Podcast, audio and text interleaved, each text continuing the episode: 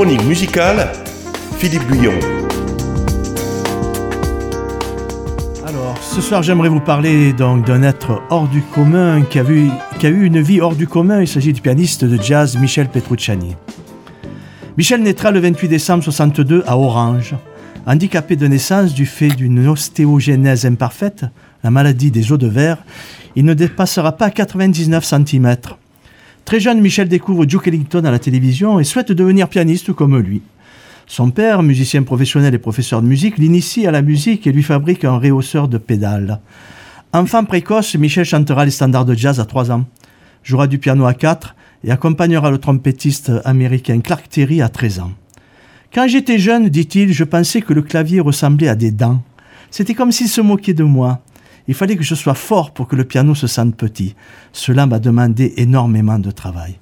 Écoutons une première composition de Michel qui s'intitule Cold Blues.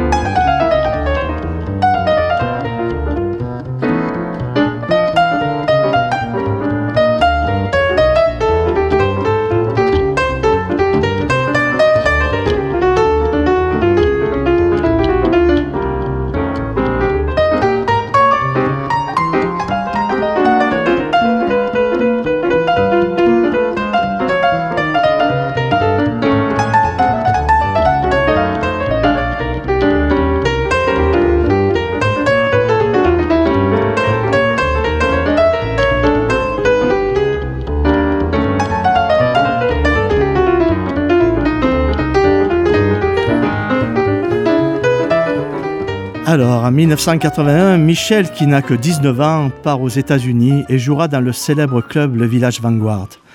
Il sera le premier artiste non américain à signer un contrat avec la célèbre maison de disques Blue Note. Il est également compositeur avec une préférence pour des thèmes brésiliens, souvent présents dans ses disques. Alors on va écouter justement une de ses compositions dans un style très brésilien qui s'intitule Looking Up, Michel Petrucciani.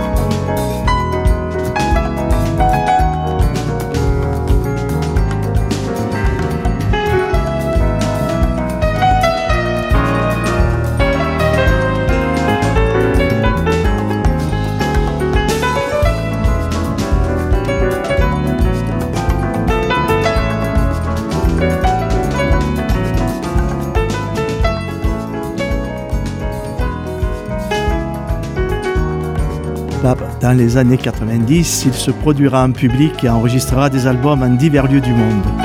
Son jeu est caractérisé par une remarquable indépendance des mains gauche et droite, par une vitesse d'exécution exceptionnelle, mais aussi assez grandes mains aux os légers qui permettront à ses doigts de rebondir très vite sur les touches du clavier. Stylistiquement, il est souvent comparé à Bill Evans ou Keith Jarrett pour son lyrisme et à Oscar Peterson pour sa virtuosité. Écoutons maintenant une composition de Duke Ellington qui s'intitule Take the Hay Train. Ce morceau, ce morceau évoque le train A qui prenait régulièrement Duke Ellington et qui roule en direction de New York. La vitesse du train est évoquée ici par un motif rythmique joué à la main gauche dans un tempo hallucinant.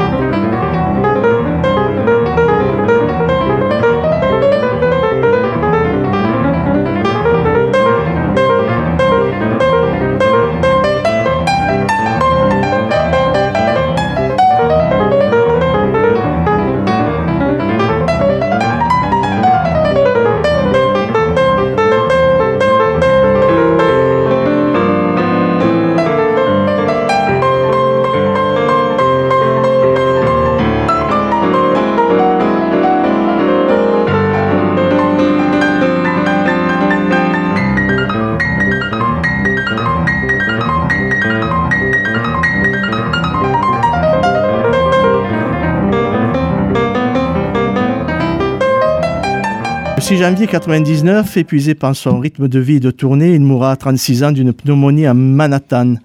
Michel sera inhumé à Paris au cimetière du Père-Lachaise, à quelques mètres de Mano Solo, de Claude Chabrol et de Frédéric Chopin, face aussi de l'humoriste Pierre Desproges. Isabelle Médé, sa dernière compagne, le rejoindra en 2005 et reposera à ses côtés. Écoutons pour terminer cette chronique le très bel hommage que lui rendra le pianiste vauverdois et ancien élève de l'école de musique de Petite Camargue, Laurent Coulombre, dans, un magnifique album au titre éponyme Michel on My Mind. Album pour lequel Laurent Coulombre recevra en 2019 le prix du disque français de l'année par l'Académie du Jazz et en 2020 la victoire du jazz dans la catégorie artiste instrumental.